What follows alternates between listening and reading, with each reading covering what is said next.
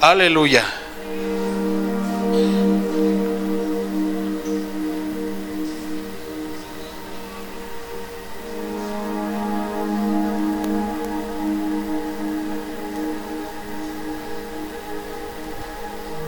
Voltee con su hermano y dígale, prepárate porque nos toca.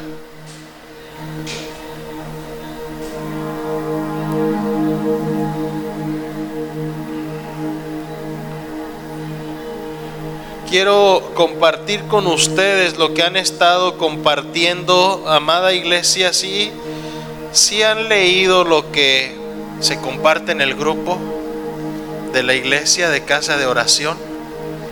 Quiero compartir con ustedes lo que nuestro apóstol con mucho amor nos manda. Sé que algunos no están por ahí en el en el, en el grupo.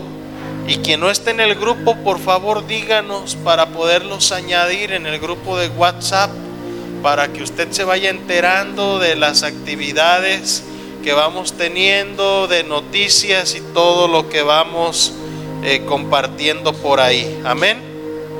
El apóstol cada año hace una, una serie de prédicas nuestro pastor, nuestro apóstol, para que nosotros eh, podamos ser bendecidos y podamos ser guiados.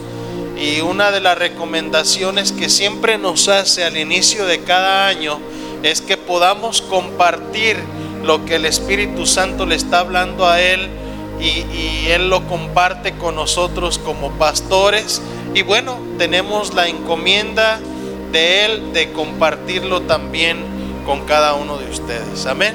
Así que yo quiero compartirles, quiero eh, impartir lo que estamos siendo impartidos nosotros y vamos a ver una parte de lo que es cosecha. Usted sabe que el año 2019 es el año de la cosecha, ¿verdad? ¿Sí lo creo o no lo creo? Yo creo que es un tiempo, el año 2019, donde vamos a, ser bendecidos de una manera extraordinaria y donde vamos a recibir del, el fruto del trabajo, del esfuerzo, de las luchas que en años pasados o en temporadas pasadas nosotros hemos llevado y que no habíamos visto el fruto de todo ello. Amén. Así que este año 2019 yo quiero invitarlo a que se active en la fe de una manera mayor que usted le pueda creer a Dios. Porque mire, si usted escucha, pero si no cree, no va a pasar nada así de fácil. Así que vamos a, a salir creyendo de una manera mayor para que Dios pueda obrar sobre nuestras vidas y que la cosecha pueda verse una realidad sobre cada uno de nosotros. Amén.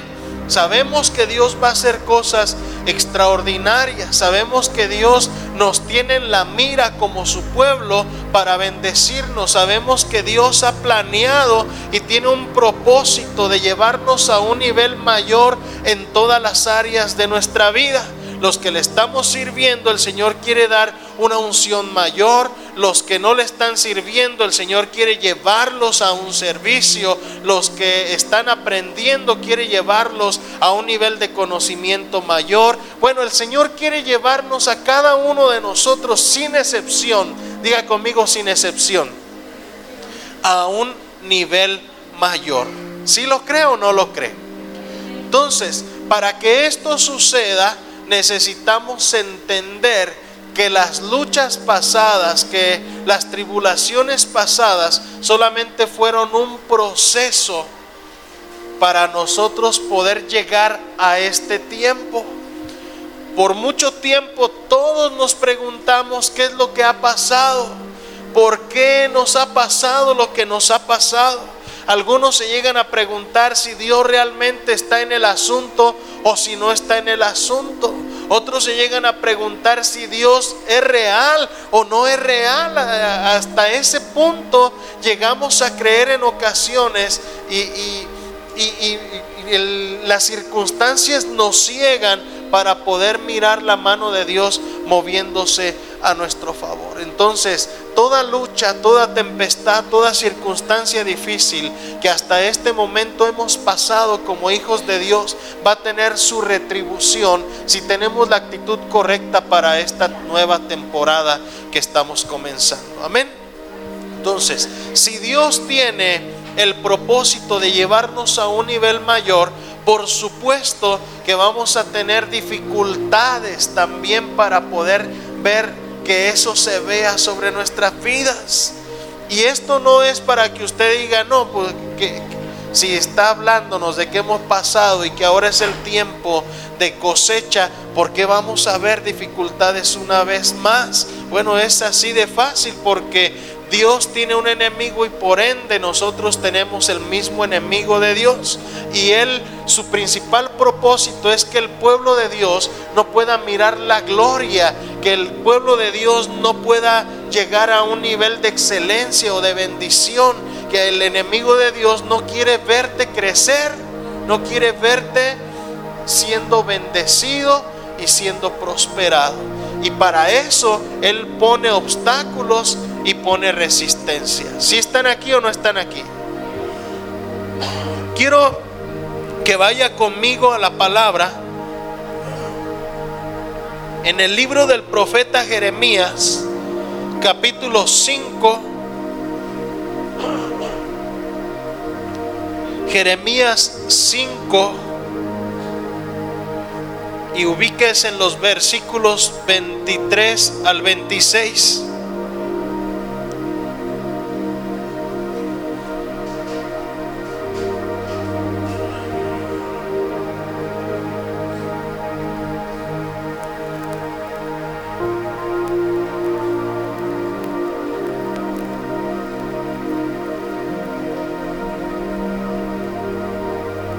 ¿Ya están ahí? Ok, le damos lectura en el nombre de Jesús. Y dice esta porción de la palabra, este pasaje bíblico, dice, no obstante, este pueblo tiene corazón falso y rebelde. Se apartaron y se fueron y no dijeron en su corazón, temamos ahora a Jehová Dios nuestro, que da lluvia temprana y tardía en su tiempo, y nos guarda los tiempos establecidos de la siega. Vuestras iniquidades han estorbado estas cosas, y vuestros pecados apartaron de vosotros el bien, porque fueron hallados en mi pueblo impío. Acechaban como quien pone lazos, pusieron trampa para cazar hombres. Fíjese lo que estaba pasando con este pueblo. Amada iglesia, si pensamos que levantaremos la cosecha sin resistencia, nos enseña el apóstol que estamos muy equivocados. Si pensamos que vamos a cosechar sin que haya oposición para esta temporada, estamos pensando de una manera errónea, estamos siendo muy ligeros al pensar de esa manera. En este pasaje que acabamos de leer, Dios está reprendiendo a su pueblo, está reprendiéndolos y está haciéndoles ver que los pecados de ellos los apartaron del bien que Dios ya había planeado hacer sobre sus vidas, ese, ese bien que Dios ya había preparado para ellos. ¿Para quienes? Para aquellos que creen y para aquellos que, aquellos que creían y para aquellos que amaban a Dios. Yo les hago una pregunta, como siempre me gusta hacerlas. ¿Cuántos de ustedes creen en Él y cuántos de ustedes le aman verdaderamente a Dios? Amén. En estos versículos tenemos varios obstáculos que Dios menciona a través del profeta Jeremías. Obstáculos que el pueblo ya estaba poniendo. cayeron en la trampa del enemigo y dice la palabra que este pueblo tenía un corazón rebelde, pero también dice que tenían un corazón falso. Qué tremendo es lo que Dios les estaba diciendo. También dice que este pueblo se apartó de Dios y se fueron. Diga conmigo, se apartaron y se fueron. Este pueblo también dice que tenían falta de un temor reverente a nuestro Dios. Las iniquidades les estorbaron.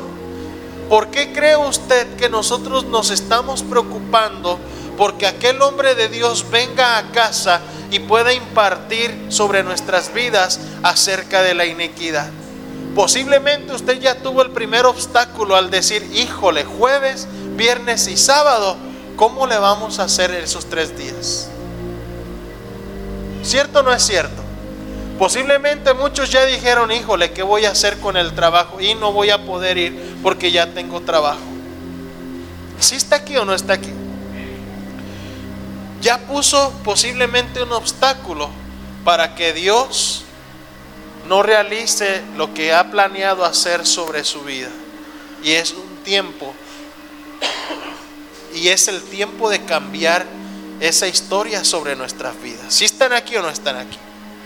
Este pueblo se apartaron de Dios por los pecados. Fue un pueblo impío.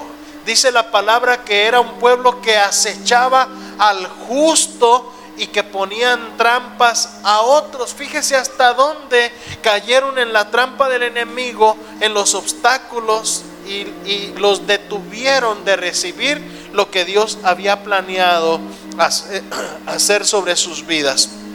Mira iglesia, por supuesto que estos obstáculos fueron estorbos para detener el bien y la bendición que Dios había planeado que llegara a sus vidas. Yo te digo algo, yo creo que Dios jamás nos quiere ver sin su bendición. Eso es una realidad.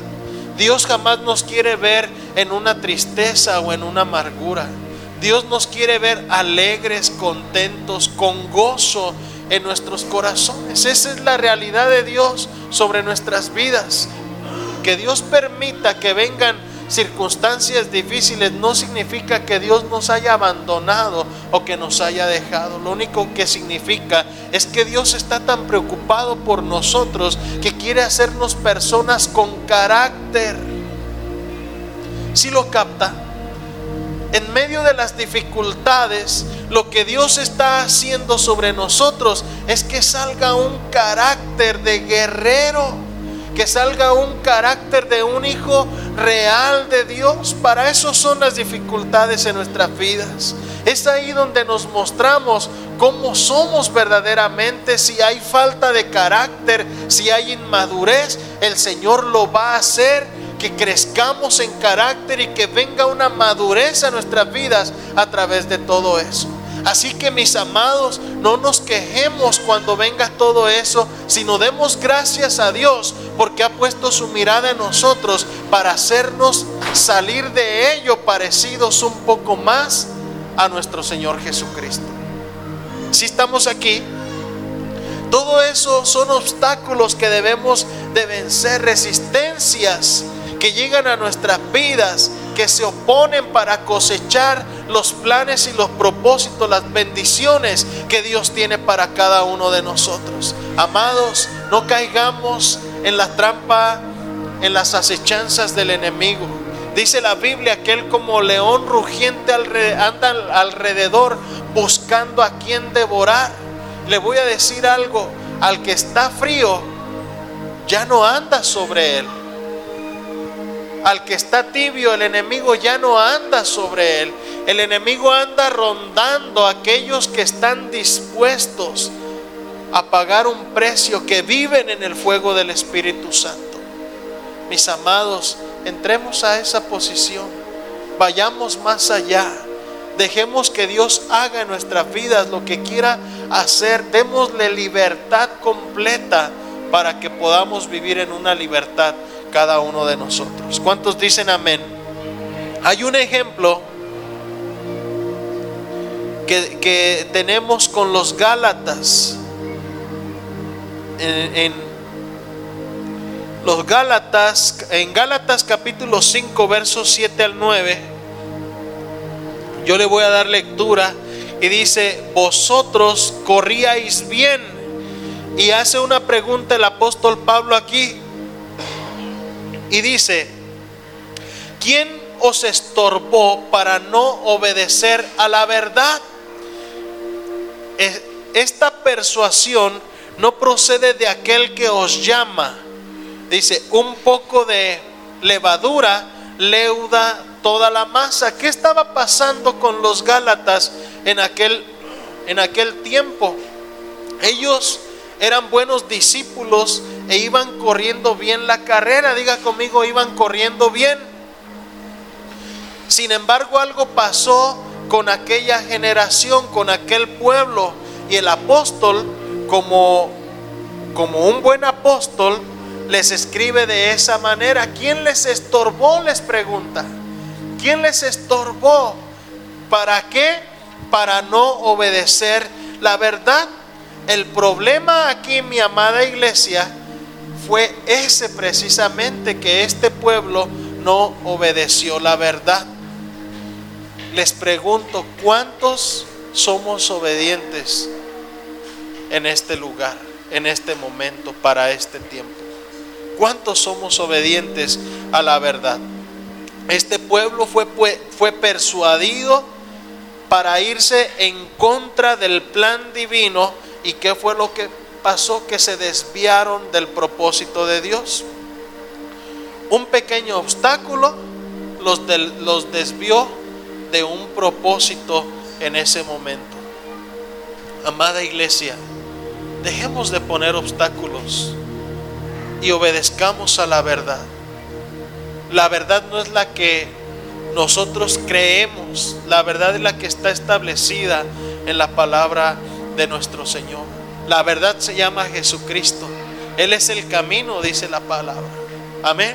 Así que dejemos de poner obstáculos. Lo que más nos obstaculiza a nosotros para este tiempo son los argumentos personales. Si está aquí, son los argumentos personales. Yo les decía hace un ratito, muchos posiblemente ya comenzaron a poner obstáculos para no venir a ese evento. Y puedes tener un, argumento muy válido, muy bueno al oído y a, tu oído. Pero el argumento que le presentemos a Dios es lo que realmente va a valer la pena. Si están entendiéndolo o no? Lo que hacemos y dejamos de hacer es lo que es tomado en cuenta. Yo te quiero invitar para este tiempo a dejar de poner obstáculos a Dios. Quitemos toda esa trampa del enemigo. El Señor nos va a bendecir y nos va a llevar a lugares mucho más gloriosos a cada uno de nosotros. Si lo creo o no lo creo. Otro ejemplo que presenta el apóstol Pablo es a los tesalonicenses en, la primera carta, en el capítulo 2, verso 18 dice la palabra, por lo cual quisimos ir a vosotros, yo Pablo, ciertamente una y otra vez. Dice, pero Satanás nos estorbó. Entonces entendemos que el apóstol Pablo tenía y entendía un propósito en su vida. El apóstol Pablo sabía que había un propósito divino en el cual él tenía que ir con aquel pueblo de Tesalónica. Era un propósito donde el Espíritu Santo iba a llegar a aquel lugar y bendecir y hacer lo que quisiera hacer el Padre a través de este siervo de Dios. Sin embargo, como había un propósito, como había algo planeado, había una bendición establecida en el cielo para los, tesalonicenses, ¿qué fue lo que pasó? Que el enemigo puso oposición y estorbó a Pablo para que no cumpliera con su propósito divino y llegar con aquel pueblo. No hay diferencia para nosotros en este tiempo, mi amada iglesia, y debemos comprenderlo. Si queremos ver la bendición de Dios en nuestras vidas para este tiempo, vamos a ir entendiendo primeramente que vamos a tener obstáculos de parte del enemigo para no ver la bendición completa en, cada uno de nosotros. Yo quise comenzar este domingo con esta con esta lección que el Espíritu Santo nos está trayendo para que no nos confiemos en este año y nos quedemos como dice, como decimos aquí, nos quedemos dormidos en nuestros laureles. Y que después para cuando vaya a terminar el 2019 no, no nos quejemos y digamos, no que iba a ser el año de la cosecha. ¿Dónde está la cosecha? Seamos espirituales y enseñémonos a discernir cuáles son los obstáculos que el enemigo está viniendo a poner y va a venir a poner para no ser bendecidos como Dios ha planeado para nosotros en este tiempo. Amén. Discernamos correctamente. Si usted cree que no tiene ese don de discernimiento, Dice la palabra, pídaselo a Dios. Si anhelas un don, dice la palabra, pídelo a Dios. Pídelo a Dios. Él te lo va a dar. Amén. Así que seamos sabios y entendidos en este tiempo para que Dios haga la obra sobre cada uno de nosotros. Otro punto muy importante que debemos entender para esto es cuando el corazón está herido. En Hebreos capítulo 12, versos 14 y 15 dice, seguid la paz con todos y la santidad sin la cual nadie verá al Señor. Y sigue diciendo, mirad bien, no sea que alguno deje de alcanzar la gracia de Dios, que brotando alguna raíz de amargura os estorbe y por ella muchos sean contaminados. Una sola persona que tenga su corazón herido puede afectar a más personas con sus comentarios. Es necesario para nosotros en este tiempo, por eso estamos interesados en comenzar a ministrar el, alma en este tiempo de una manera más, más con, más autoridad para que el enemigo ya no tenga autoridad o legalidad o derecho legal sobre la vida de las personas. Hay una persona que puede estar lastimada, herida de su corazón y su manera de manifestarlo es, es a través, siempre, casi siempre, es a través de la murmuración y la queja. Y debemos enseñarnos, mis amados, que eso es un obstáculo para que Dios venga a traer la cosecha a nuestras vidas. Y nosotros mismos lo ponemos. Así es que, ¿qué debemos de hacer? Permitir que el Espíritu Santo venga, ministre, ministre nuestra alma, que nuestro corazón sea sanado, para que esos obstáculos sean quitados y Dios pueda obrar libremente sobre nuestras vidas. Amén la recomendación que, que nos da aquí es que estemos todos en paz unos con otros. ¿Por qué no voltea con, con, sus hermanos que tiene a su alrededor y comience a decirle vamos a estar en paz? Voltea con tu hermano y dile, hermano, hermana, vamos a estar en paz. Si lo quiere o no lo quiere. Sobre todo si tiene a su esposo, a su esposa, dígale, amor, vamos a estar en paz. ¿Sí? Es donde comienza todo el asunto. En la casa, en la familia, es donde debemos comenzar. Si no hay paz en la casa, si no hay guerra, ¿cómo cree que vamos a andar con los de afuera? Ajá. Si lo capta. Por mucha cara que mostremos, se va a ver la guerra que hay en nuestros corazones. ¿Cierto o no es cierto?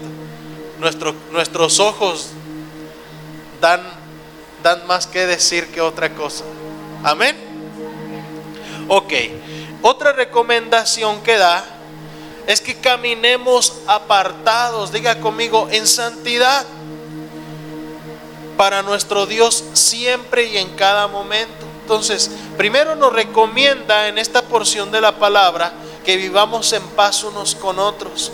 Segundo, nos recomienda que vivamos una vida apartada para Dios, una vida en santidad para Dios. Cuando logramos eso, una vida en santidad, mire, le voy a decir algo, el enemigo no puede resistir. El enemigo no puede resistir una persona que vive en santidad. Va a presentarle obstáculos y oposición, va a presentarle luchas. Pero una persona que vive en santidad es una persona que habita en la presencia del Señor. Entonces, para poder mirar la cosecha completa de Dios para nuestras vidas, necesitamos este año hacer cambios tan grandes que nos enseñemos a vivir en la presencia de Él cada instante de nuestras vidas, cada momento de nuestras vidas, vamos a, vivirla en su presencia. Dejemos de creer que habitamos en su presencia en los momentos donde entramos a orar solamente. Entramos porque su presencia nos lleva a, a ese lugar secreto. Salimos porque su presencia nos insta a salir de ese lugar secreto. Pero su presencia sigue nuestras vidas y nos insta a vivir en santidad. La palabra de Dios dice que seamos santos como Él es santo. Amén. Entonces es algo que nos está incitando el Espíritu Santo para vivir una vida en plenitud completamente. Aquí entra la palabra de Juan 10:10, 10, que el enemigo no viene sino para robar, matar y destruir. Y, dice Jesús, mas yo he venido a darles vida y vida en abundancia. Así que mis amados, no caiga en el juego del enemigo y enséñese a entrar y avanzar para llegar a aquella vida que es en abundancia completamente. Amén. Amén. Ok. Mira.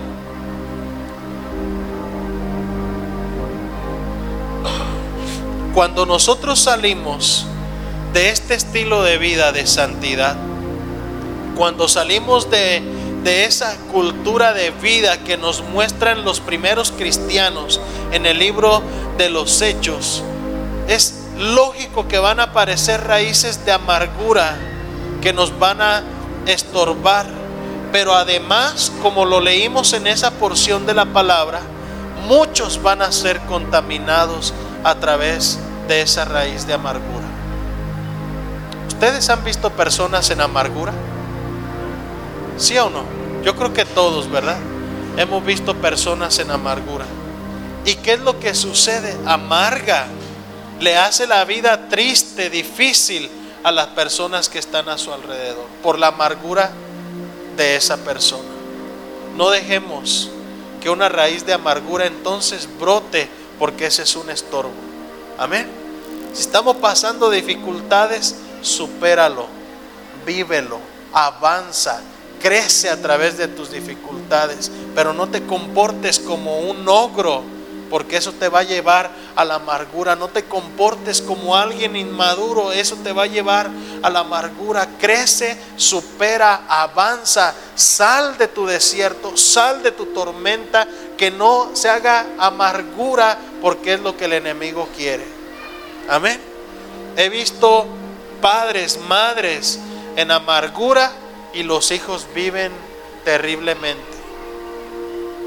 Los hijos viven las consecuencias del corazón de sus padres. Entonces, seamos sabios con todo esto. Comencemos por nuestras casas. Amén. Y bueno, finalmente, para ir terminando con esto, las malas relaciones siempre van a ser un impedimento para ver las promesas de Dios cumplidas sobre nuestras vidas. Creo firmemente, mis amados, que este es un tiempo donde debemos ser muy astutos para elegir de las personas con quien nos rodeamos. Amén. Si hay personas que van a hacer una influencia en tu vida negativa, que no vas a, a superar eso y influenciarlos para las cosas de Cristo, mejor apártate. Si estamos aquí, y, y quiero darte una, una porción de la palabra que es en Primera de Pedro 3:7, porque es necesario que comencemos a entender también esta otra parte. Primera de Pedro 3:7 dice, "Vosotros maridos dice, igualmente vivid con ellas sabiamente. ¿Con quién a, quién se refiere con ellas? Con sus esposas, ¿verdad? ¿A quién les está diciendo? A los maridos.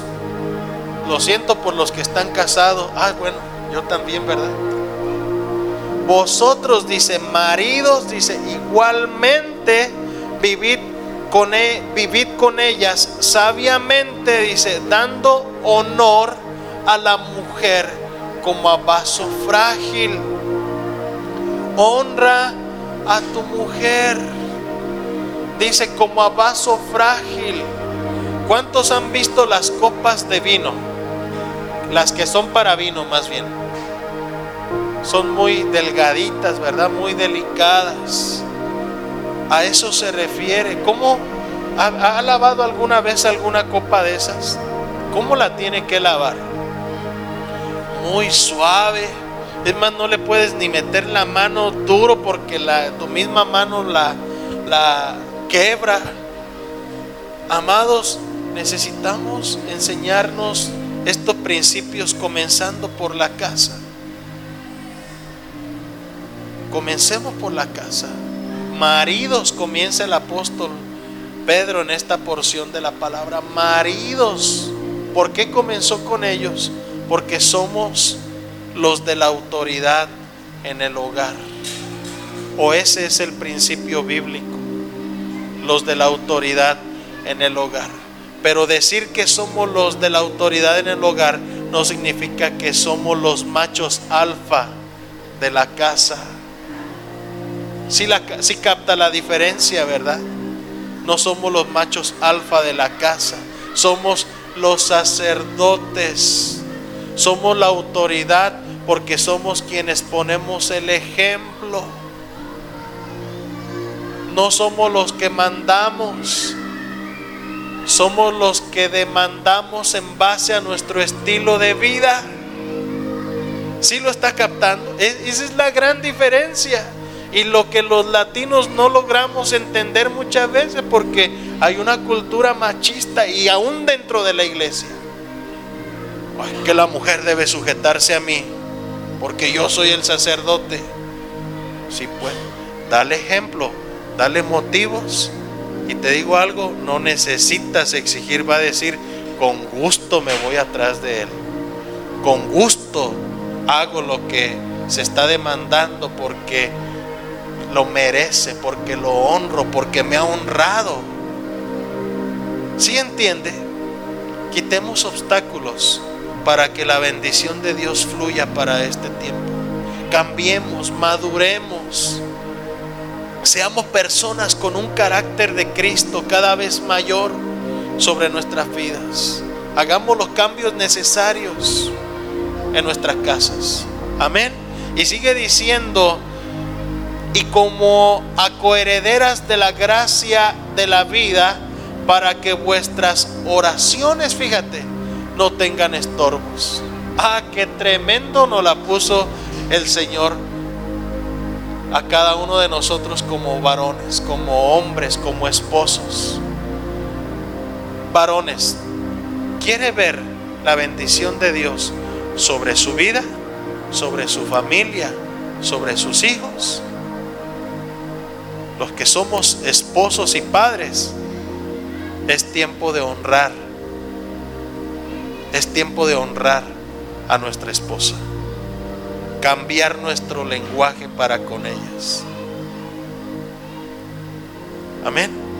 Si están aquí, levante su mano los que son maridos. Es tiempo. Es tiempo de hacerlo. Te digo algo, te va a ir mejor. Te van a servir tu comida más contentas que nunca. ¿Sí lo entiendes? Te van a atender mejor en todas las áreas, mejor que nunca. Honrémoslas, cuidemos, quitemos todo estorbo. Nos la puso bien buena el Espíritu Santo para este tiempo. Queremos ver la bendición. Algo tenemos que hacer de cambios. Y dice la palabra, para que vuestras oraciones no sean estorbadas. Vivir en contienda con nuestra esposa, ninguna oración va a ser escuchada por Dios. Amén. Esa es la otra parte acerca de las relaciones. Cuidemos primero entonces de quien nos rodeamos, para que no haya una influencia negativa sobre nuestras vidas. No estoy diciendo que se aparte de toda la gente allá afuera, porque somos la luz del mundo, tenemos que ser luz para ellos. Pero sí estoy diciendo que si las personas con las que convives no van a escuchar ni seguir tu estilo de vida, es mejor poner distancia para que no sea contaminación para ti y, caigas en algún momento. La mayor gente, el mayor porcentaje de los hijos de Dios que caen y retroceden es porque se han rodeado de personas que no creen lo mismo, que no pudieron ser influencia sobre ellos y al contrario fueron influenciados. Así de fácil. Un varón una vez, hace tiempo, llegó con nosotros, comenzó la iglesia, en, la iglesia con nosotros. Y él tenía una situación que no podía vencer en su vida. Y él llegó un día y me dijo, pastor, siento que Dios me está llevando a evangelizar a aquellos con los que me la pasaba. Y recuerdo que bien claramente le dijimos, no puedes ir ahí, no puedes ir con ellos, no te puedes envolver todavía con ellos. No, es que Dios me está mandando. Él, creía que había escuchado la voz de Dios y fue donde aquellos jóvenes y, y de aquí a poquito tiempo ya andaba haciendo lo mismo que antes otra vez. Si lo capta, seamos sabios, no pongamos obstáculos para ver la bendición de Dios. Esa es la primera. Eh, fijémonos de quién nos rodeamos. Segundo, atendamos nuestra casa como tiene que ser. Varones, esto es específico para nosotros. Atendamos, honremos nuestra esposa primeramente. Y nuestros hijos lo van a ver. Amén. Amén. Yo decidí no decirle nada a mis hijos, no demandarles nada sino decidí que me miren a mí. Decidí no obligarlos a hacer nada, sino decidí que me miren a mí. ¿Por qué? Porque yo estoy dando una identidad en ellos. ¿Sabe que nuestros hijos son nuestro reflejo? Como hombres, como hombres, nuestros hijos somos, son nosotros son nosotros. Así que hagamos los cambios necesarios. Amén. Bueno, entonces, levantar la cosecha, mi amada iglesia, para este 2019, yo creo que no es una opción. Es una gran responsabilidad que Dios nos está dando y poniendo a cada uno de nosotros. Creo que todo esto nos está beneficiando a nosotros. Comprender que va a haber obstáculos nos está beneficiando. Comprender que los obstáculos también es necesario que nosotros debemos que, de quitarlos nos va a hacer más fuertes en este tiempo. Para ver la bendición de Dios tenemos que enseñarnos a luchar en un nivel mayor. Pero de que va a ser una realidad, lo va a hacer la bendición de Dios, la cosecha de Dios es una realidad para cada uno de nosotros. No tenemos otra opción, avanzar o crecer en la bendición y en el reino de Dios no es cosa de si queremos o no queremos, es una realidad en la cual debemos avanzar y crecer. Es una realidad en la cual debemos entrar cada uno de nosotros. No tenemos elección. Ya recibimos a Cristo, ahora es necesario avanzar en sus caminos. Obedezcamos, sujetémonos a nuestras autoridades espirituales, hagamos lo que tengamos que hacer y dejemos que Dios venga y haga la obra por completo en cada uno de nosotros. Amén. Cuando, ¿se acuerdan cuando el pueblo de Dios fue sacado de Egipto? Tuvieron que enseñarse a vivir de una manera diferente. Dios los quiso enseñar a vivir de una manera diferente. Una generación no pudo entrar porque no entendieron cuál era el propósito del desierto sobre sus vidas. Y como en una ocasión se los dije en una predicación, de nosotros depende, mi amada iglesia, el propósito, el plan original de Dios para aquel pueblo eran 40 días. Pero ese pueblo decidió que fueran 40 años. ¿Sí lo entiende? Para poder entrar a la tierra prometida. Tú decides 40 días o 40 años. No está en Dios, está en ti. El desierto va a ser una realidad para nosotros. Los problemas, las dificultades, los obstáculos, es una realidad para el pueblo de Dios. Pero nosotros decidimos cuánto tiempo estamos en ese lugar. ¿Sabe? Dios iba delante de ellos en el desierto. De día, ¿qué les ponía el Señor para que no se asolearan? Una nube, ¿verdad? De noche, ¿qué ponía el Señor para que no se congelaran? Una columna de fuego. Así está el Señor con nosotros cada día y cada momento. De día, con una nube, la nube de su presencia. De noche, una columna de fuego alumbrándonos el camino a cada uno de nosotros. 40 días o 40 años. ¿Cuánto quiere para ver la bendición de Dios? Hubo obstáculos, los hubo, y esa primera generación no lo entendió. Sus hijos fueron los que entraron a la tierra prometida. Hagamos la diferencia nosotros para este tiempo. Amén. Año 2019, año de la cosecha para cada uno de nosotros. Amén. ¿Le puede dar un aplauso a Dios?